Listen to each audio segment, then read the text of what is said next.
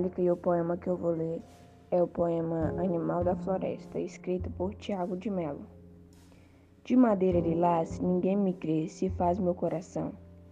Espécies escassas de cedro, pela cor e por brigar por meu amargo a morte de ameaça.